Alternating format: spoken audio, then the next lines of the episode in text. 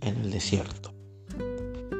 José Antonio Pérez García Mora fue un militar español expatriado en Chile, donde además fue cronista e historiador. Y te voy a contar una pequeña historia que escribió él.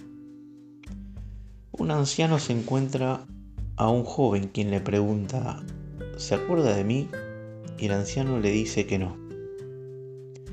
Entonces el joven le dice que fue su alumno el profesor le pregunta, ¿qué estás haciendo? ¿A qué te dedicas? El joven le contesta, bueno, me convertí en profesor. Ah, qué bueno, como yo, le dijo el anciano. Pues sí, de hecho me convertí en profesor porque usted me inspiró a ser como usted. El anciano, curioso, le pregunta al joven, ¿qué momento fue el que lo inspiró a ser profesor. Y el joven le cuenta la siguiente historia. Un día, un amigo mío, también estudiante, llegó con un hermoso reloj, nuevo, y decidí que lo quería para mí, y lo robé. Lo saqué de su bolsillo. Poco después, mi amigo notó el robo y de inmediato se quejó a, a nuestro profesor, que era usted. Entonces usted se dirigió a la clase. El reloj de su compañero ha sido robado durante la clase de hoy. El que lo robó, por favor que lo devuelva. No lo devolví porque no quería hacerlo. Luego usted cerró la puerta y nos dijo a todos que nos pusiéramos de pie. Y que iría uno por uno para buscar en nuestro bolsillo hasta encontrar el reloj. Pero nos dijo que cerráramos los ojos porque lo buscaría solamente si todos teníamos los ojos cerrados. Así lo hicimos, y usted fue de bolsillo en bolsillo y cuando llegó al mío encontró el reloj y lo tomó. Usted continuó buscando los bolsillos de todos y cuando terminó dijo, abran los ojos, ya tenemos el reloj. Usted no me dijo nada y nunca mencionó el episodio. Tampoco dijo nunca quién fue el que había robado el reloj. Ese día usted salvó mi dignidad para siempre.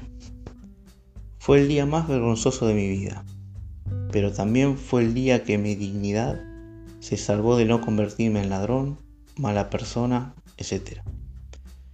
Usted nunca me dijo nada y aunque no me regañó ni me llamó la atención para darme una lección moral, yo recibí el mensaje claramente y gracias a usted entendí que esto es lo que debe hacer un verdadero educador. ¿Se acuerda de ese episodio, profesor? Y el profesor le responde, yo recuerdo la situación, el reloj robado, que busqué en todos, pero no te recordaba, porque yo también cerré los ojos mientras buscaba. En el Evangelio de Juan capítulo 8 y voy a leer los últimos dos versículos, está la famosa historia de la mujer adúltera. Los últimos dos versículos, y por qué te leo los últimos dos y no todo, porque quiero centrarme en una palabra, que es la dignidad. Enderezándose Jesús le dijo, Mujer, ¿dónde están ellos? ¿Ninguno te ha condenado? Y ella respondió, Ninguno, Señor. Entonces Jesús le dijo, Yo tampoco te condeno. Vete, desde ahora no peques más. Así como este joven y la mujer, la ley ya los condenaba. A una a muerte, al otro a la vergüenza. En ambos casos se salvó la dignidad. Jesús salva la dignidad de la mujer y este profesor también salva la dignidad. Perdón, dignidad, derechos humanos. Jesús ya en ese tiempo aplicaba el derecho humano. Te voy a leer lo que dice el Código Civil y Comercial de la Argentina. La dignidad humana. Inaugura el capítulo relativo a los derechos personalísimos consagrado, consagrando el reconocimiento y respeto de la dignidad. Todos los derechos de la personalidad derivan y se fundan en la noción de dignidad. Así el artículo 51 del nuevo Código Civil y Comercial sostiene inviolabilidad de la persona humana. La persona humana es inviolable y en cualquier circunstancia tiene derecho al reconocimiento y respeto de su dignidad. El hombre está perdido moralmente.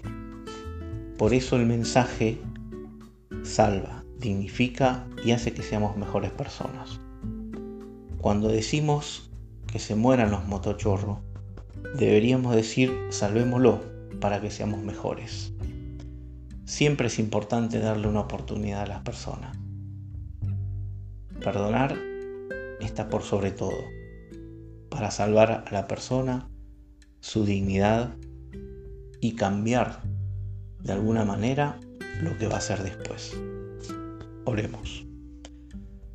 Señor, te damos gracias por esta mañana, por este nuevo día.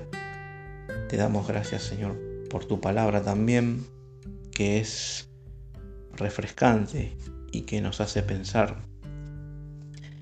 Señor, en esta mañana queremos poner ante todo el perdón y la dignidad humana, respetar a nuestro semejante, a nuestro prójimo como a nosotros mismos, amarlo y tratar siempre de buscar la forma de poder ayudar, de poder transmitirle este mensaje tuyo y poder así salvar su dignidad, Señor. Te pedimos en el nombre de Jesús que podamos poner esto en práctica y lo llevemos adelante. Gracias en el nombre de Jesús. Amén.